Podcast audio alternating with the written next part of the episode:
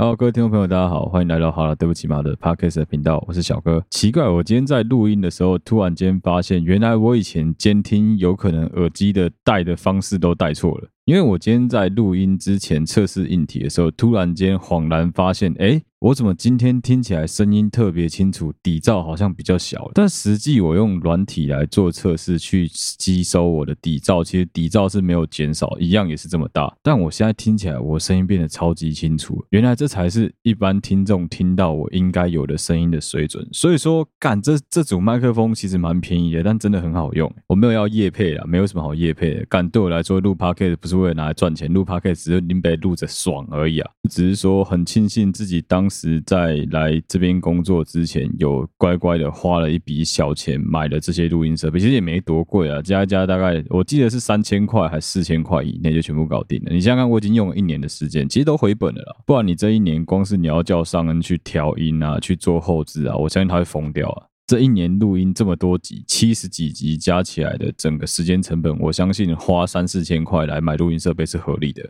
当然，现在因为疫情的关系，其实有很多之前在录 Podcast 都已经放弃。我很多周围的朋友之前也都有在录 Podcast。去年就像是台湾的所谓 Podcast 元年嘛，很可惜的是有很多的优质节目，很多好的内容，可能因为创作者自己本身的时间没办法配合，可能因为他对于节目的发想不够透彻，不够。久远，所以最后只能忍痛放弃，只能暂停。其实，在这个时间点，我相信，如果你要去收购一些更屌的录音设备，应该超便宜。但是也不需要了。以现阶段来说，我觉得我目前的录音设备已经蛮够的。因为你想想看，我所处的环境是永远都有一个引擎在运转的白噪音哦，永远都有那个咚咚咚咚咚的声音，是永远都有。但是我们在节目后置之后，不管是我当时收音，再将节目上恩的录后置之后，其实基本上是几乎没有那个噪音的。很搞笑的是，我已经用这支麦克风录了将近六十五集的节目，我到现在才发现这件事情，真的是有够闹的啊！再次的欢迎各位听众来到我的 Podcast 频道，我是小哥。这一集的开头来跟大家分享一个我最近刚看完完整两季的影集。叫做《破案神探》，其实我觉得中文翻成《破案神探》翻的蛮蛮烂的，老实讲，因为男主角比尔跟福特他们两个在做的事情，比较像是在做心理剖析跟心理描绘。他们是 FBI 的两个干员，这两个干员的主要工作其实是以训训练新人为主。那反正就是在一次因缘机会底下，他们突然间就两个人都对心理学是有兴趣，都对心理剖析是有兴趣，也对于杀人犯连续杀人魔的杀人动机是有想要去了解的。所以他们最后因缘机会底下有机会能够去访问美国各地很有名的连续杀人犯、连续杀人魔。他们也是首创了 “serious killer，就是连续杀人、连续杀人魔这个名词的来源。那这部影集基本上是根据美国 FBI 的史实来改编的，是根据一个人的小说改编的。虽然说里面的所有连续杀人魔全部都是虚构出来的角色。但是这些杀人魔基本上在美国历史上都是有这一个人当做一个背景来虚构出来的角色，这名字都是假的了。你去 Google 基本上 Google 不到什么资料，但是你可以去找到说哦，他的原型人物设定，原型人物是谁，包括什么女大生杀手啊、同性恋杀手啊之类的角色，其实很多啦，甚至是包括中文版《南方四剑客》曾经有一集，呃，去屏东，阿飘一家人 去屏东找他外婆，那个越狱出来的杀人犯黄祖望。那个角色也是，其实，在很久以前是真的有这个角色存在。他是一个从来没有真正杀过人的杀人魔。他的做法是他都是教唆别人去杀人，他是教唆他底下的那一群家族里面的大学生去帮他杀人。这个角色也有在《破案神探》里面出现，他们也有去访问这个角色。那我在前面的集数曾经有跟大家聊过，我最近真的是疯狂迷上这一类的美国啊，在讲从一九四零一路到一九七零年之间，FBI 他们创立。一直到开始使用科学办案这一段期间的很多故事，包括禁酒时期啊，包括后来的大萧条时期，甚至是战后美国的各种关于犯罪的历史的黑帮电影、黑帮影集，我是各种在疯狂的看。另外一个我很推破案神探的原因，是因为男主角真的很帅，男主角很值得看啊，我觉得他真的是帅帅炸啊！男主角的女朋友，第一季的女朋友也是很漂亮，我觉得就是整个角色的塑造非常非常好。再加上跟男主角搭档的这个比尔坦区这个角色，他的家人有很多内心的挣扎，基本上是非常值得你去看的。这算是我们很难见到的美国家庭一个很不会被别人看到那一面的问题。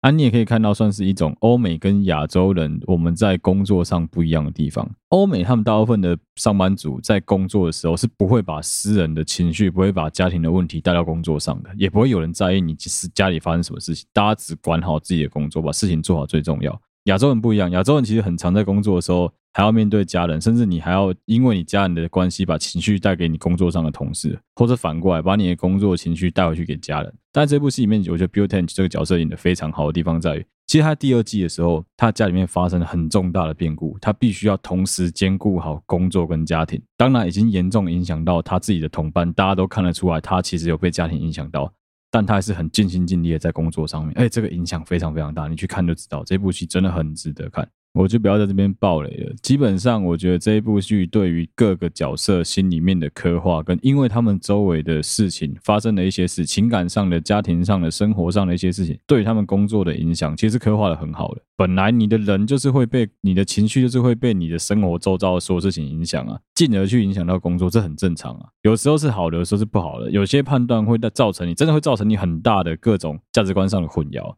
里面 Bill Tench 这个角色曾经讲过一句话，那个时候他们正在讨论说，哎，这些杀人魔的共通点就是杀人魔基本上都是单亲，他们的爸爸几乎都离开他们，从小被妈妈养大，妈妈可能对他们的期望很高或是很低，所以导致这些杀人魔变得很有变态的倾向。这时候 Bill Tench 就讲了一句话说。啊，我从小也没有爸爸，我爸也不理我啊。我有爸爸跟没有爸爸一样啊，我还不是一样过得好好的。其实我觉得本来就是这样子啊，你不应该因为你把你的很多犯罪的因子怪罪在你自己的家人上面。的确，这这些 background 这些背景都是会影响你将来这个人的人格身心发展，一定会。但你要全然的怪罪在这些东西上，我是觉得也有点莫名其妙。剧里面一九六零、一九七零年代的这个设定，会主角们会随着时间的推进，会开始开各种不一样的车子。我觉得里面的。经典车真的都很酷，里面的经典车就很像是你现在重新回到古巴街头去看到当年一九五零、一九六零年代那些汽车一样，那些车子真的长得超级好看的。就是比起现在的车子，我觉得那个年代的车子是非常，那年代美国车是非常有味道的。再加上说，FBI 他们在办案的过程中，从那个时期开始，他们必须要学会什么叫做收集证据、收集精液啊、采集指纹啊，这种比较科学办案的手法，比较科学办案的逻辑。他们也开始学会会监听别人，开始监控别人，这些手段都是以前没有的，在他们那个时候开始慢慢一个阶段一个阶段创造出来的东西。有趣的就是后来的心理测绘啊，包括说你的家庭啊、人格成长背景啊，甚至是你的工作啊、你的感情啊、你的生活环境啊，都会影响这一个人的价值观跟他的判断，也会影响他将来会不会杀人。其实他们透过这个东西可以去看到很多，可以把嫌犯的范围缩得非常的小。最有趣的点是什么？最有趣的点就是。福特这个角色也就是我们的第一男主角，基本上他对于嫌犯的心理描绘都是正确的，但是因为你没有任何直接证据，所以事实上你是不可能根据说哦，我觉得是他就直接这样逮捕他，不可能啊！基本上这科学办案的年代，你怎么可能说哦，我怀疑是你哦，那你就必须要跟我们回警察局一趟。即使你跟我回警察局一趟，拘留时间很有可能就是一天而已啊，等到律师来，人家呱呱叫一样把他放走。哎，虽然说男主角是一个天才，但他不是那种不可一世的天才。虽然他也很明显看得出来，干这家伙绝对有雅斯伯格症啊，但他不是那一种《生活大爆炸》里面休顿·库珀这种这么不可一世的角色。他也是有他自己的情感面的东西在表达的啊。总之就是推荐给大家啦，《破案神探》Netflix 就找得到这一部剧，真的非常非常值得大家花时间去慢慢品尝。它总共有两季。这部剧呢，必须推荐给你有时间能够坐下来好好看剧的人。如果你想要做的是你边工作边看这部剧的话，我只能说这部剧不适合你，因为这部剧是非常非常烧脑，他必须要认真的花时间去看主角们的对白，才能够看得懂他到底在做什么。好，总之就推荐给大家了。接下来要推荐给大家另外一个莫名其妙的东西，这是我女朋友告诉我，你必须要在 Podcast 讲出来的文案。虽然说他根本就没有跟人家有任何业配合作，纯粹就是他觉得它超好吃。我不知道有多少人跟我女朋友一样是很喜欢东南亚口味的食物，不论是什么冬阴功啊、河粉啊、馍馍渣渣啊这一类的东南亚食物、东亚风味的食物，我女朋友干真的超爱。我就说，我怀疑她身体里面住着一个东南亚人啊。但我自己个人是很喜欢我印尼同事他们煮的辣椒酱，我觉得很好吃啊。但我不会特别说啊，干我就是非印尼泡面不吃不可。我觉得同一面也很好吃。啊，今天他逼我要跟大家推荐的是一款起司威化饼。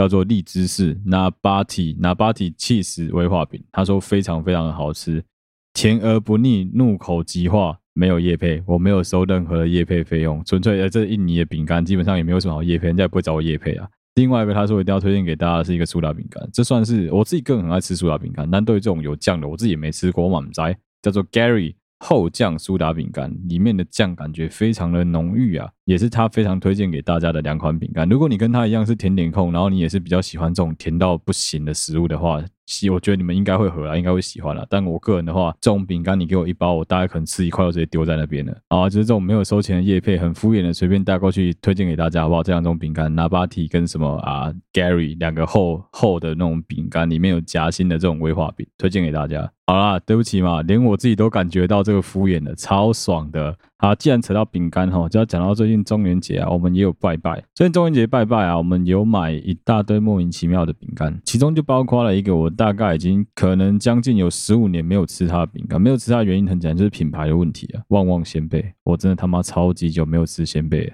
旺旺仙贝，我在吃它的时候，发现一个很有趣的地方，在它把“旺旺”两个字拿掉了，它现在直接挂名，旁边只有写小字说“宜兰食品工厂出品”，它完全不敢把旺旺母公司的名字挂上去。其实我相信有很大的原因，大家都知道，就是因为他们可能也很担心说，旺旺集团这母公司的名声很有可能会直接的影响到销量。我相信这是绝对的。尤其像我弟这种政治狂热者，他们之前只要一到中元节的时候，就会直接把他们的头贴换成就是千万不要买旺旺之类的这种宣传，希望大家都不要去买旺旺的产品。其实如果是这样子的话，他们现在去乌来的云仙乐园应该会吐血，因为我前一阵子跟我女朋友去乌来云仙乐园的时候，发现云仙乐园整个目前的 sponsor 跟他们背后的赞助商已经换成了旺中集团，到处都是那个旺旺小鬼的 logo 啊、照片啊，贴满了整个云仙乐园的园区。我相信对他们来说，去那边应该跟去地狱差不多吧。讲到旺旺仙贝这种米果类的食物啊，其实我有印象，以前曾经有被，不知道是日本人还是被我自己的台湾同事问过，说有没有吃，喜不喜欢吃米果？我记得我那时候的回答是我从来没有吃过米果，所以我不知道米果是什么味道。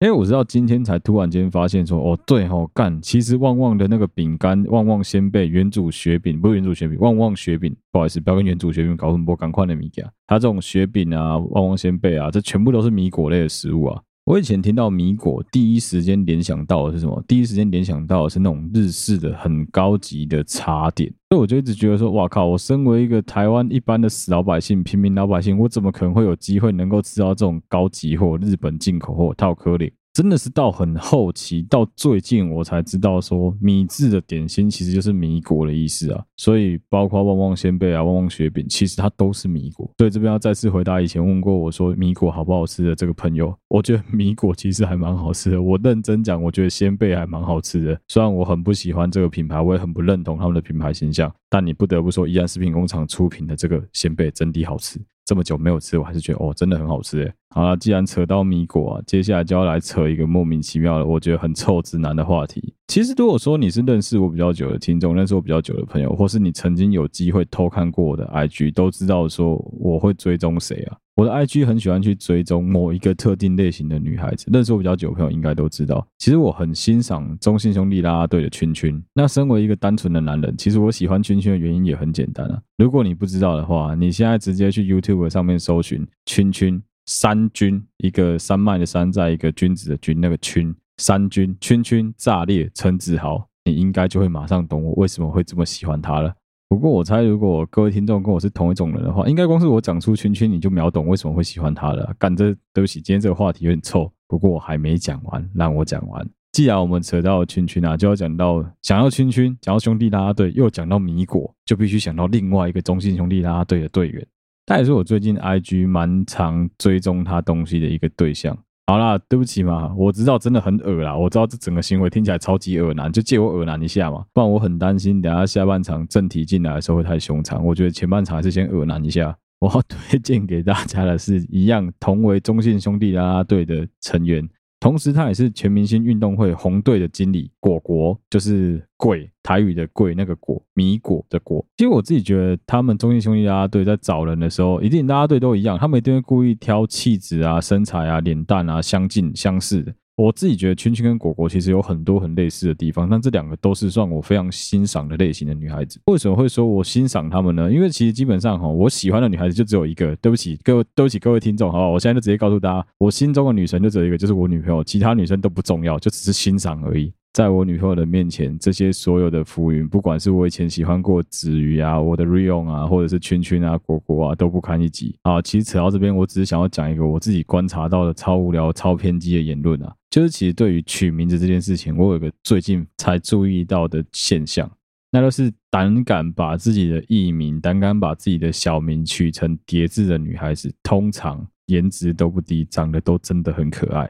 很奇怪哦，因为我们只要讲到叠字，就很容易跟可爱联想在一起嘛。那基本上只要他们的外号愿意用叠字的女孩子，都不会丑到哪里去。我知道这样讲很偏激、很臭男生，但我现在就是突然想想到这个干话题，我还真的没有碰过有哪一个没有自觉的女孩子，有哪个可爱程等级没有到一定水平的女孩子，敢用自己的名字用叠字，我真的从来没有碰过。好啊，这边就只是分享一个臭男生的无聊观察啦，可可有够痴汉的。接下来就要进入我们这一集的主题了。我不知道有多少听众跟我一样，其实是电视儿童，看电视长大的。我以前真的非常非常常看的两个频道，最常看的不是 Cartoon Network 就是迪士尼啊。以前还没有迪士尼的时候，其实都是看 Cartoon Network。而且我印象很深，在我很小的时候，Cartoon Network 到超过晚上十点之后，它是播给大人看的，一般的那种。黑白的警匪片，西部的那种电影那。我卡通频道是从很早期的《汤姆猫与杰利鼠》、《摩登原始人》、《杰森一家》。杰森一家就是《摩登原始人》的未来版，他们是整个超级科现代，非常 fancy，做那种小飞碟到处飞来飞去。还有《疯狂大赛车》、《苏比狗》。接下来很后期的什么两头笨狗啦、鸡与牛啦、德克斯特实验室啊，那个我也都有看过。但我想讲的是比较早期，我要讲的是《摩登原始人》、《杰森一家》跟《疯狂大赛车》这几部卡通。现在如果你要在网络上找到盗版的，都还找得到；正版的是真的不太可能找得到。但他你如果想要在网上稍微看它集数的话，网络上是有的，是找得到它的资源的，我就不提供了。我是在讲这一集内容之前去 Google，我才突然间瞬间发现说，干这些卡通年纪都比我还要大，而且大很多诶、你知道《汤米猫与杰瑞鼠》是什么时候的吗？最早一部《汤米猫与杰瑞鼠》，我如果印象没中没记错的话，是在二次世界大战之前，在一九三几年的时候。摩登原始人啊，杰森一家也分别都是一九六零年、一九七零年代的卡通，包括我后来看的《疯狂大赛车》啊、《苏比狗》啊，陆陆续续都是一九六零、一九七零年的。辛普森家庭是一直到一九六八、一九八六年才出来，所以基本上这些卡通就是当年的小朋友的先河跟鼻祖，然后我们就是只能看这种卡通。啊，这卡通有个好处，当年的这些卡通，我觉得没有现在这么强，而且以前 Cartoon Network 它就已经有它属于自己的 Cartoon Network 的宇宙了。为什么会这样子讲呢？除了后期的乐一通被 Cartoon Network 就是买下来，不知道是买下来这样，不知道华纳华纳买它 Cartoon Network 还是怎么样，反正华纳的卡通的那些乐一通家族的，后来我也都有看。当然比较早期的摩登原始人啊、杰森一家啊，或者是疯狂大赛车啊这一类的卡通，在当时真的是哦超级爱看。小时候回到家，每天闲着没事做，坐在卡通频道前面就是看这些卡通。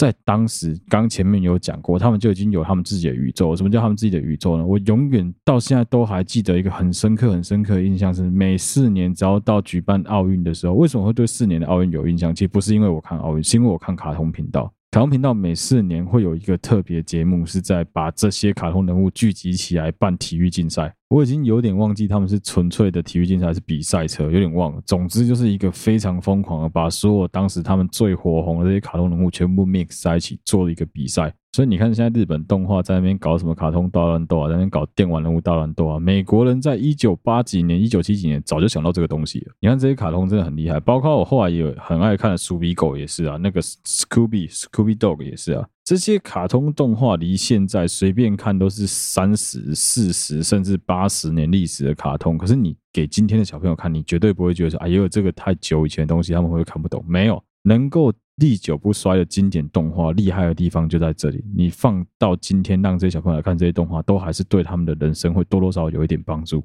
今天的最末段就是要来聊聊今天真真正正的主题。我那时候很爱看《乌龙派出所》，我到现在都整天在看《乌龙派出所》。只要我闲着没事做，就是把《乌龙派出所》人家买当初买的 DVD 版，我全部拷下来之后，现在闲着没事做，就是把。乌龙派出所当做是我的白噪音，放着这样子看。那我对乌龙派出所的熟悉度，熟悉到什么程度呢？基本上除了每一个角色的日文全名我都叫得出来之外，包括很多只出场一集两集的角色，其实对我的印象都非常非常的深刻。包括后来加入特殊刑事科，但其实只出场过一集的爱笑的惠比寿，乌龙派出所台版第两百二十集里面。的一个小角色叫做板池，两百二十集的主题叫小心强迫推销。哎，对，没错，我今天这一集就是要跟大家聊一聊强迫推销这件蠢事。干铺梗铺很久哈，我跟你讲为什么？因为我觉得接下来我要讲的所有东西。都是废话，都是干话，都难掩我心中的怒火，所以我讲的东西会非常非常的带有情绪性跟攻击性。如果你是正在合家收听我节目的听众，接下来这一段你最好就不要再往下听了，免得被你的小孩听到也不好。如果你是一个未满十八岁的小鬼，接下来这一段你也不要花时间听，你不用再花时间听一个已经年近三十的大叔讲这些脏东西，没有意义。在那一集的乌龙派出所里面啊，归有公民权派出所来了一个。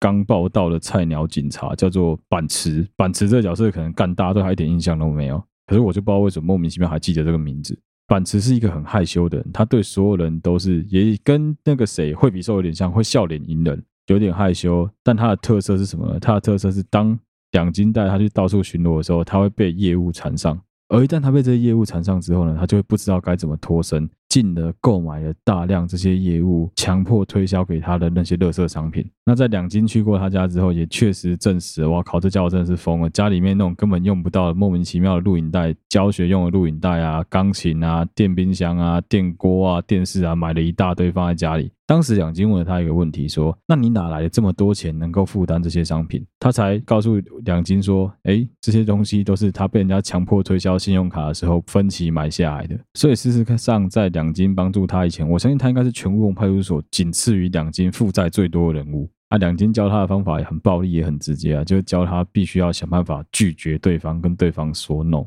我们今天这一集要来聊的东西，就是当你碰到了这种莫名其妙的直销啊、传销啊、垃圾行销方式，你到底该怎么面对他们？最近有几个非常火红的直销、直传销、行销、多层次传销的团体。在台湾到处肆虐。其实我个人一直都有一个莫名其妙的性格，是这些人会离我非常的远。有可能是他们觉得我很凶，有可能是他们觉得我这个人很不可理喻。但这些人很喜欢去缠上一些本来在性格上就很温和的人，譬如说我女朋友，我就觉得，干你娘，到底在冲啥小啊？其实问题不是出在我女朋友身上，你知道吗？问题出在那些人身上。他们这种死缠烂打的个性，再加上说你可能跟他是朋友，你就会。不知不觉觉得说啊，算了，好了，给他一次机会，我们听听看他到底想表达什么吧。而且你知道最恶心的是什么？最恶心的，其实我以前有讲过，也就是我们这一集会聊到这个直销，这个莫名其妙的 bitch，真的是 bitch，这个女的，妈的，真的是我真的不懂，怎么会有人这么的下流，用这种手段？你知道当时我女朋友拿我当借口来挡的时候，她直接说什么吗？啊，这些臭直男都这样子啊，这些臭直男不懂啦。我操你妈的逼！我真的是操爆你妈的逼！什么叫做我们这些臭直男都不懂？谁他妈跟你臭直男？你才臭直男！你才臭菊花！当你在跟别人推销你的这些狗屎远大志向的时候，你有没有想过别人其实一点都不想听到这些垃圾，一点都不想听到你的狗屎？你有没有看过有人把大便往你耳朵里面倒，逼着你把这些东西塞进你耳朵的感觉？真的是莫名其妙。我真的是奉劝各位听众啊，如果你现在正深陷其中，在搞这些什么直销传销的，赶快飞到。如果这些直销传销真的能够赚到钱的话，他们不用拉你们这些平民老百姓进去。我真的很难理解，台湾居然没有几个人搞得懂什么叫做庞氏骗局，什么叫做老鼠会，大家都只是听听而已。我就这样简单跟大家讲，简单来讲呢，这些理论就跟我以前讲过内裤小精灵的理论一样，他都讲得很简单，你只要去偷内裤就可以赚钱。他绝对不会告诉你偷内裤要怎么换成钱，他都讲得很好听哦。你只要来加入我们的公司，你就可以当自己的老板，你的人生就可以自己掌握，你就可以创业。创你妈鸡巴业啊！你没有想过创业也是需要承担很多风险的吗？你以为创业这么轻松哦？谁他妈不想不劳而获？谁他妈不想一夜致富？大家都嘛想要赚钱轻松，大家都嘛想要财富自由啊？有这么简单吗？我跟你讲啦，我能够像今天这样子买锅贴不用看价钱，起司蛋饼一口气点三个，为什么？那是因为我很认真在工作，我很认真的在每一天付出我的劳力，付出我的心力在我的工作上面啊！你真的会相信那种什么？我一天只要拉一个人，拉一个月就可以财富自由这种鬼话吗？没错，你一天只要拉一个人，你拉一个月就可以财富自由。这个前提是什么？这个前提。是你每一天都必须要拉到一个人，这就跟为什么救人一命胜造七级浮屠这么难一样。你以为每天都有机会让你去救人一命哦？这些在那边搞直传销，在这边搞这种垃圾手段、多重行销手法的人，都会用尽各种很白痴的方式，在那边跟你搞一些多数暴力啊，在那边跟你搞一些情绪勒索啦，跟你讲说你不买就不是朋友啦。我只是介绍给你听听看，没关系，你就听，你就先听听看再说嘛。你知道这行为跟什么很像吗？这行为就跟男生想要对你怎么样一样啊。哦，没事，我就只是摸一下而已，没事，我们只是躺在床上而已，真的不会怎么样。我眼睛闭起来，我们什么事都不会做。真的就只是躺着而已哦，没事，我只是在外面弄一弄而已，我不会放进去哦，没事，我放进去我不会射出来，我就只是想插个几下，我觉得跟你在一起很舒服，超鸡巴耶，讲这种话你们都不信了，妈的，这直传销跟你讲那些鬼话你会相信？拜托你们醒一醒好不好？人生如果那么容易就能够不劳而获，人生如果这么容易就能够一夜暴富，我们都不会在这里，我们基本上所有人都在最顶端了。你没事就在那边听我的 podcast，听我讲这些干话干什么？这些人在花时间把自己的朋友卖掉，这些人在花时间把自己的家人卖掉，在花时间把自己辛辛苦苦建立的友情卖掉的过程中，他们从来都不会去觉得说啊，他做的是错。你知道为什么吗？有趣的地方就在这里。我举个最简单的例子好了，你今天把你的工作做好了，你今天很认真的、脚踏实地的完成了一个 project，最后换来的很有可能就是老板跟你讲哦，做的还不错了。或是你自己下班之后跟你的朋友、跟你的另外一半分享说，你今天终于完成了一个你梦寐以求的 project。但加入他们的事业，加入他们的狗屎不一样。加入他们的狗屎事业呢，一旦你不小心拉到了一个下线，就会有一群人站起来帮你鼓励、帮你拍拍手。所以，对于很多在社会中的边缘人来说，他们就会认为在那边可以寻找到他们久违了的认同感。而且在那些恶心的组织当中，因为他们必须要利用你们这些傻瓜来赚钱，他们要利用你们这些下线中的下线中的下下线来赚钱，不是下贱哦，是下线哦，利用你们这些下线来赚钱，所以他必须要对你非常的 gentle，对你非常的 polite，他必须对你非常非常有礼貌，要用尽各种很正面的方式来鼓励你。哎，你做的很好，你做的很棒哦，没错，就是这样子，这样才拉得到人。夸张一点，甚至还有听过什么干你娘好几个，他们公司好几个人共用一台公司租来的 Lexus 好一点的车子，然后就每个人轮流开那台 Lexus 去载大家去听那个活动，告诉大家说在 Lexus 是我，其实那台 Lexus 是公司的。啊，公姐开不爱听啦，Lexus 嘛不是什么好车啦，Lexus 是较贵一数啦尔啦，Lexus 公开不爱听是较高级的 Toyota，你真的以为 Lexus 这么屌？拜托，我跟你讲了，会开 Lexus 都是哪一种人？大部分开 Lexus 都是很土炮的台客啦。都是不知道宾士的英文怎么念，不知道 B N W 的英文怎么念的这种土炮台客，对他们来说，他们觉得 Lexus 就是屌，雷克瑟斯林志就是屌。我就有个问题就好了，有多少人知道宾士的英文不叫 Benz，宾士的英文不叫 Benz，宾士的英文叫做 Mercedes？有多少人知道这件事情？干他妈这些有些真的是哦，你知道吗？我就讲乌龙派出所，乌龙派出所里面有一集曾经。两津勘吉一夜暴富，拿到一大堆钱。我记得一开始是捡到那个冈本爆弹老师的画，捡到那幅画之后，那幅画价值很多钱。之后冈本爆弹老师死了之后，冈本爆弹老师的管家来找一个很有名的画家、漫画家来找他说：“哦，冈本爆弹老师很欣赏你的豁达，很欣赏你的开朗，所以他决定把他财产全部给你，但是有个条件是，包一个礼拜还是一个月内必须把他们全部花完。”那两金就是一个长期以来就是赌马、小钢珠、赌钱、买模型、吃好东西，就觉得这个人生真是富足的。其实他是一个相对来说很，你要说他贪心也好，你要说他其实很容易满足，也是。我们一般人也都是这样子，贫穷限制了我们对于富有的想象，就很像这些人会误以为他会告诉你说，你只要开 Lexus，你只要手上戴满了一整串，妈的，跟那个什么首饰店的人体模特一样，戴潘朵拉就是高级，戴 Prada、Gucci 的包包就是屌。